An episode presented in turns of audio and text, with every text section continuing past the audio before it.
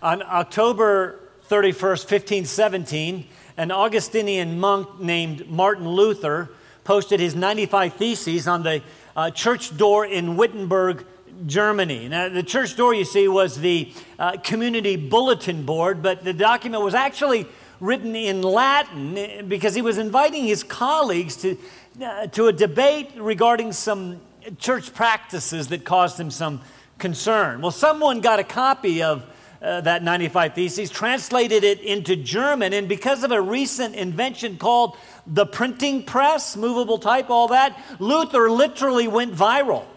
Uh, seriously, within two weeks, his work was all over Germany. Within two months, it was all over Europe. The world would never be the same. You see, Luther is rightly credited with launching the much needed Protestant Reformation. In fact, you should know that in two years, it will be the 500th anniversary of this event. That's significant. While some call October 31st Halloween, it is in fact it is in fact Reformation Day, and on that day, I'm thinking of cutting my hair and dressing something like this. Okay, take that down before someone takes out a phone. like now. okay, well, a few short years after 1517 should go away, thank you. Uh, after some scathing publications in 1520, in which, I don't know, Luther did things like denouncing the Mass and calling the Pope the Antichrist, uh, he was excommunicated by Pope Leo X. The, the papal bull, that's the that's the official document excommunicating Luther, demanded that all of his works be confiscated and burned, and that Luther and his followers recant, don't miss that, Re- recant their heretical views, and they were given 60 days to do so. He was also forbidden to, to preach, and the government, uh, the German government, was ordered to arrest him. Luther responded to the bull, that official document, by burning it publicly. Uh, the young emperor, 19 year old Charles V, called for a, a diet. That's a meeting. So on April 2nd, 1521, Luther began making his way to the Diet of Worms. Now, while he had been promised safe passage to and from the, the, the, uh, uh, the meeting, uh, there was Luther fully expected, 37 year old Luther fully expected that he was going to his death. Why do I say that? Well, uh, some 100 years previous to this, a pre reformer, a Czech named John Huss, was also promised safe passage to and from the Council of Constance, but when he got there, they arrested him and, well, burned him at the stake. On April 16th, Luther entered Worms, preceded by an imperial herald. It is said that 2,000 people lined the streets to, to, to see his arrival and, and actually began applauding. It actually happened that way all along the way. It's also said that when Charles V came, no one came out. That irritated him.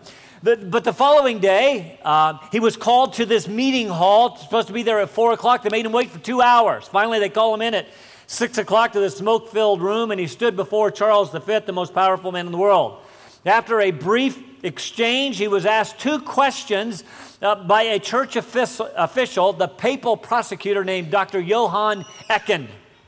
Dr. Ecken asked him, Are First, are these your writings? And second, do you wish to retract them or, or, uh, or, do you adhere to them and continue to assert them? Do you recant?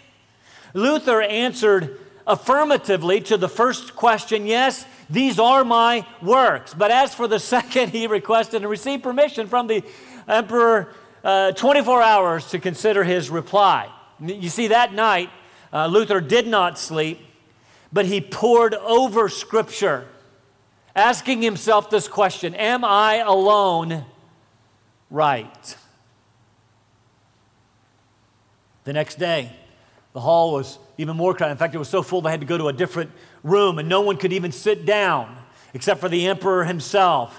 Seems that everybody there was, was part of the papal uh, envoy, and they were against him. And Again, the question was posed by Dr. Ecken. I ask you, Martin, answer candidly and without horns. Do you or do you not repudiate your works and the errors which they contain?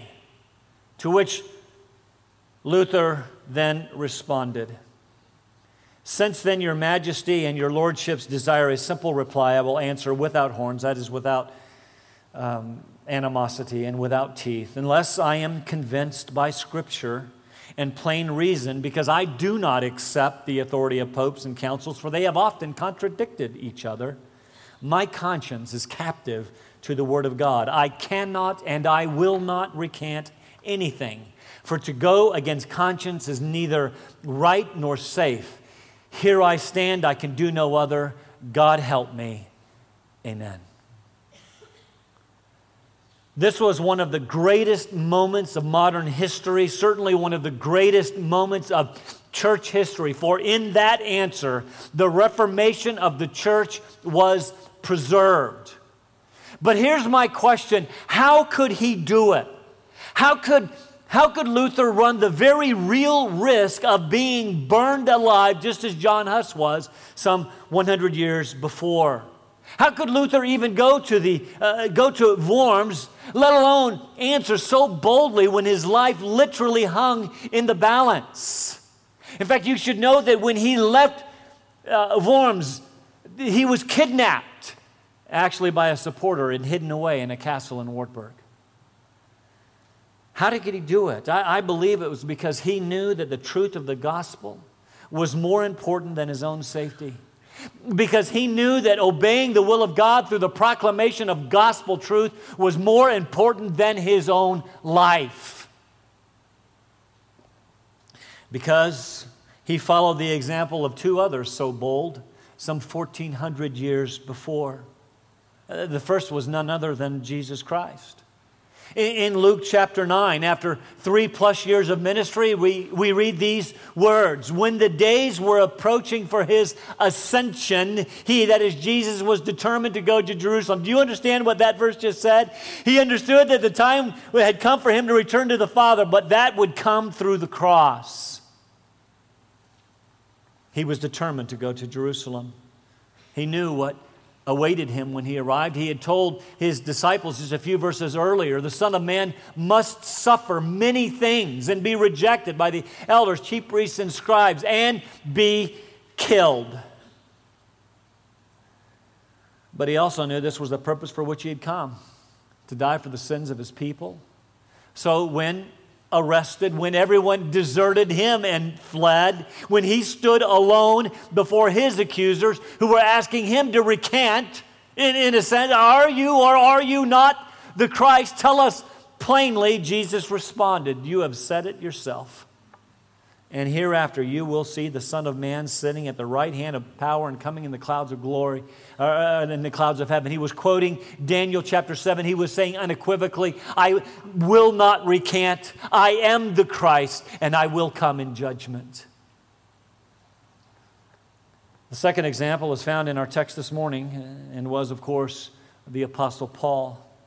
He too, you see, stood alone when he appeared before the emperor or, or at least the emperor's court. It was for him the moment of truth. The gospel itself was at stake. It was being viciously attacked by the Neronian persecutions. Paul, as the movement's leader, was arrested. Many had deserted him. Would he remain silent? Would he recant? We read his testimony of this final event in this final sermon, in this final letter to Timothy. 2 Timothy chapter 4, verses 14 and following say this. Alexander the coppersmith did me much harm. The Lord will repay him according to his deeds. Be on guard against him yourself, for he vigorously opposed our teaching. Now, look, at my first defense, no one supported me, but all deserted me. Does that sound familiar? May it not be counted against them, but the Lord stood with me and strengthened me, so that through me the proclamation might be fully accomplished and that all the Gentiles might hear. And I was rescued out of the lion's mouth. Is that right? the Lord will rescue me from every evil deed and will bring me safely to his heavenly kingdom. To him be the glory forever and ever. Amen. As you well know by now, Paul did not have safe passage. Or did he? He was not released. He was taken to the Ostian Way where they beheaded him. This, like his Christ, he fully expected.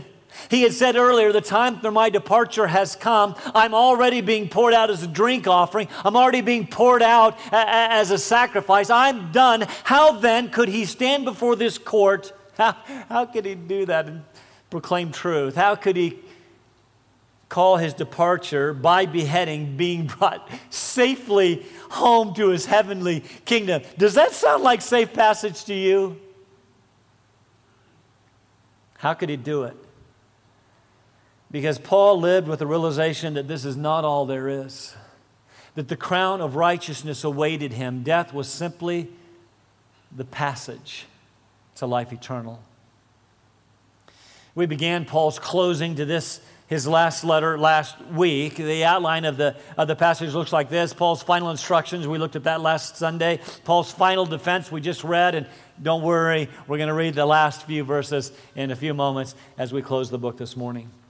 But let's look at his final defense in verses 14 to 18. Paul starts by warning Timothy about this coppersmith named Alexander. Now, we're not exactly sure who this Alexander is. It's a rather common name. He probably lived in Ephesus since he warned Timothy about him. There are at least two Alexanders mentioned in the New Testament who, who actually associated with Ephesus who may serve as possibilities. Uh, the first is uh, we read about in Acts chapter 19.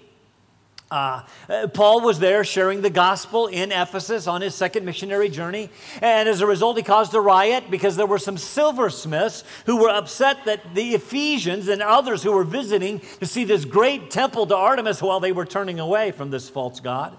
Uh, the, the silversmiths were upset because they had made a rather lucrative living selling little images or idols or shrines of this false goddess. Paul rolled into town claiming that the true God could not be made by hand. So a riot ensued, during which time a Jew named Alexander was pushed to the front by the crowd. He started to speak to give a defense. Uh, when the crowd saw that he was a Jew like Paul, they, they, they shouted him down. They would not listen to him. It is suggested that possibly this incident caused Alexander much harm, and so he actively then began to oppose Paul. It's possible. A second, more likely possibility is found in 1 Timothy chapter 1, where Paul speaks of another Alexander in Ephesus, or maybe the same Alexander who had shipwrecked his faith.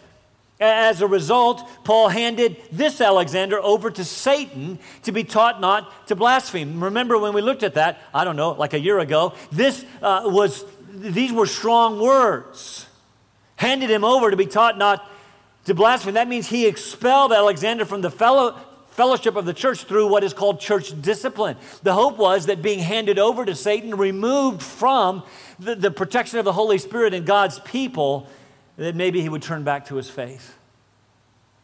We're not really sure if this Alexander was one of those two or if all three of them are the same, or, or another whom Timothy uh, would know. Again, it was a rather common name. Whoever he was, though, we read here that he did a great deal of harm by uh, strongly opposing his teaching.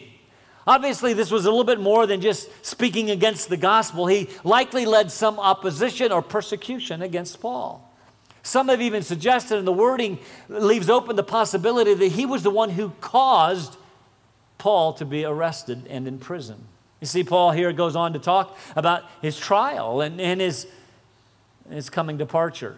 If Alexander was indeed responsible, it would make sense that he would warn Timothy about him. We can at least say that he vigorously opposed Paul's message, the message of the gospel.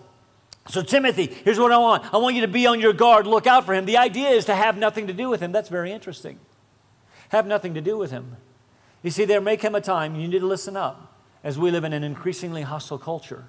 There may come a time when you need to steer clear of unbelievers who seek to destroy you and your message.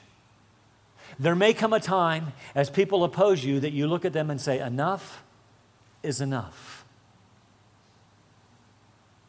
Have nothing to do with them. Notice Paul says the Lord will repay Alexander according to his deeds. That is what he had done, presumably to Paul. Now, now why would Paul say that right here? Why would he say, hey, but don't worry about it, Alexander is going to get his? Because again, in an increasingly hostile culture where people choose not only to not believe the gospel message, but to actively oppose it and to persecute its messengers, Paul is saying, I want you to get something, judgment is coming. It's supposed to be an encouragement. God will right the wrongs done to you in the name of Christ. He will do it. It's his job, not yours. But he will repay. The word repay is the same word that, that Paul used back in verse 8 when he says, The Lord will award, that's the word, repay to me the crown of righteousness. That same righteous judge who will, will repay good for good and evil for evil. We will be judged and paid according to our works. And those who wrong us, this is supposed to be an encouragement. Those who wrong us because of our faith, they do not have the last word. In the meantime, we suffer. So notice that Paul in verse 16 says he stood alone. When he had to offer his first defense, which most suggest was a kind of like a preliminary hearing that we have, after which he was bound over to, to trial, no one stood by him. I find that incredibly interesting. You see, I have a book in my library entitled um, The Personalities Around Paul. The author writes of all of the people associated with Paul during his ministry. There were many prominent people, names that, that you are quite familiar with, such as Apollos and Aquila and Priscilla and Barnabas and John Mark and Silas and Timothy and, and Titus. You know those names, and there are other lesser known, but we've been looking at them, but they were nonetheless companions like Aristarchus and Demas and Epaphras and Epaphroditus and Erastus and Stephanas and Trophimus and Tychicus. We remember reading those names. I counted. I know that comes as a surprise to you. I counted. In all, there were some 100 people listed by name who somehow associated with Paul, many of whom had owed their spiritual lives to Paul as he was likely the one who had shared the gospel with them. Here's my question where were they now? Where were they? Sure, some he had sent away. Sure, some he had called to be with him. Sure, Luke was there. But it seems that at this point, uh, there were not people there when he needed them most. Where was the church at Rome? He, he stood alone. This is a challenge for us. This is a challenge for us as family, as brothers and sisters in Christ. If we have opportunity to take a stand for the gospel in an increasingly hostile culture, may we never stand alone and may we never allow brothers and sisters who are bold enough to take a stand, may they never stand alone. This is, this is actually Paul's, uh, Jesus' point in, in Matthew chapter 25. Matthew chapter 25 talks about the least of these, right? And we use that passage to talk about social justice and how we need to care for the least of these in our culture. And I believe, listen, I think we need to take care of the least of these in our culture, but that was not Jesus' point. You see, a careful reading of that text in Matthew chapter 25, when he separates at judgment the sheep from the goats, he says to the sheep, You, when I was naked, you, you gave me something to I mean, you gave me something to wear. When I was hungry, you gave me something to eat. When I was thirsty, you gave me something to drink. When I was in prison, you came and visited me. And they said, When did we do that? And he said, Inasmuch as you did it to the least of these, my brothers, you did it unto me. It's a call to social justice for brothers and sisters. May they never stand alone. Notice Paul's response to their desertions. May it not be counted against them. Does that sound at all familiar? Those words are similar words were spoken by Jesus on the cross and by Stephen as he was being stoned. Paul was willing to forgive and, in fact, asked that these actions not be held to their account. He did not hold grudges when wrong. Rather, he simply entrusted himself to him who judges justly. Even as all seemed to desert Paul, he understood, however, an incredibly important truth. He was never truly alone. Verse 17, but the Lord stood with me and strengthened me. Try to picture that. Paul has been arrested. He's been spending time in prison, not just any prison, the Mamertine prison, which was a cold, dark, below ground dungeon. He, he, he, sought perhaps for legal aid, sought for witnesses, sought for support, help, and companionship. He found, well, none.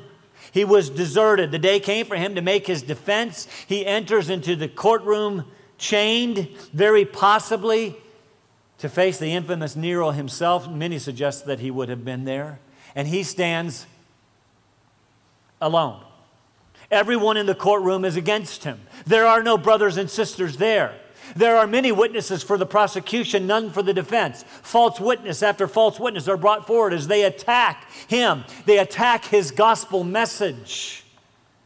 But then suddenly, as he stands alone as a light in a dark place, Paul begins to sense the presence of God, the presence of God who had always been there.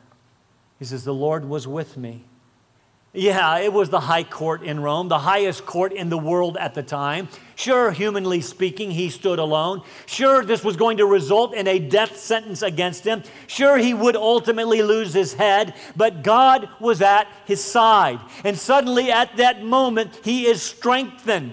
The idea is that strength was poured into him. Can you imagine the surprised look on the faces of his accusers and maybe the Nero himself as Paul, given the chance to speak, speaks with great boldness and courage and, and authority? And I want you to get this. I want you to understand what was it that he spoke, the very thing that got him arrested. One of the most fundamental truths of Christianity is this we are never alone. We are never alone. He has promised to always be with us. We need never fear the circumstances of life. The Lord is at our side. And he delivered Paul from the mouth of the lion. Well, what does that mean? Well, certainly we remember uh, Daniel and the lion's den when, when God shut the mouths of, of the lions. Uh, here, the mouth of the lion was shut well for a time. Perhaps he was speaking of Satan, our enemy, who prowls around seeking whom he may devour. Maybe he was speaking of Nero, who was often spoken of as a lion. Maybe he was speaking of his opponents. Here's what I want you to see when given the opportunity to speak Paul boldly proclaimed the gospel message. He strengthened me so that the proclamation might be fully accomplished.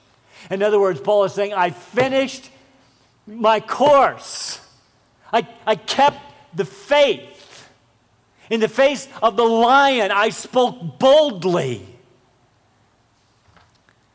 Even though others had fled for their lives, he wanted all of the Gentiles in that courtroom to hear a clear, full proclamation of the good news of Jesus Christ. Do you remember what Jesus said about Paul at Paul's salvation to Ananias? Do you remember what he said? He said this He is a chosen instrument of mine to bear my name before the Gentiles and kings and sons of Israel, for I will show him how much he must suffer for my sake.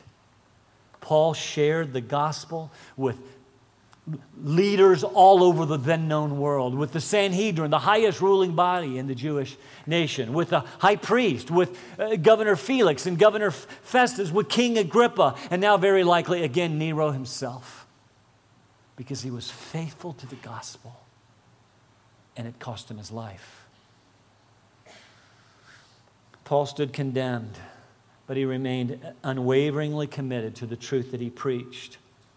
Again and again, we are reminded that there is no greater testimony than that which we can give than in times of trial.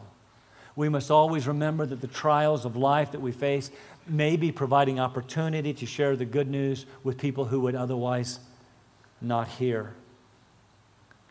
And we must remember that there is nothing that they can do to us nothing that they can do to us outside the control and care of a very good and very gracious and very sovereign God. We can trust him. Paul did.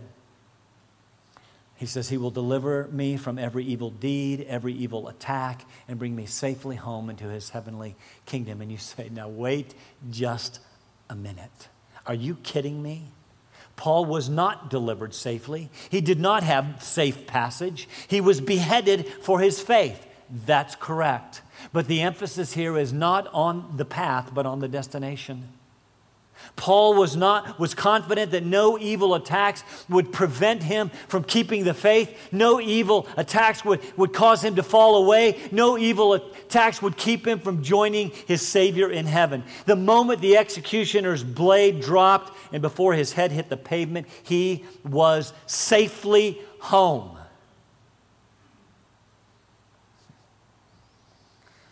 You see, if we, if we truly believe that, then we can face death, however it comes, whatever the circumstances, with great confidence and great joy. If we truly believe that, He will bring us safely home. This is not all there is.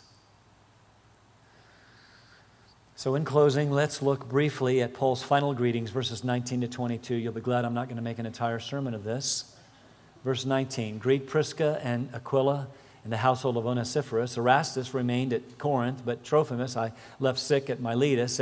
Make every effort to come before winter. Eubulus greets you, also Pudens and Linus and Claudia and, and all the brethren. The Lord be with your spirit. Grace be with you. Here he gives another list of names that send greetings, or he sends an update about Prisca, or you may know her as Priscilla, and uh, uh Aquila were two of Paul's favorite co workers. They were fellow Jews and also fellow tent makers. Uh, they had been kicked out of Rome uh, with the other Jews uh, by Claudius, likely because of the fighting that was going on between the Jews and the Christians over this one named Chrestus, likely Christ. They had served with Paul in Corinth. Later, when Paul wrote the book of Romans, they were back in Rome. And here it appears that they were serving in Ephesus with Timothy. He, they're all over the place, so greet them. Onesiphorus, we met back in chapter 1 when Paul was arrested. At Onesiphorus, we saw there, searched hard until he found Paul and, and ministered to him, cared for him. So here Paul says, Greet the house, household. The household of Onesiphorus. That means that either he was not yet back in Ephesus, or it could mean, like many suggest, that Onesiphorus gave his life. His life was martyred in care for Paul. If that is true, he was now safely home.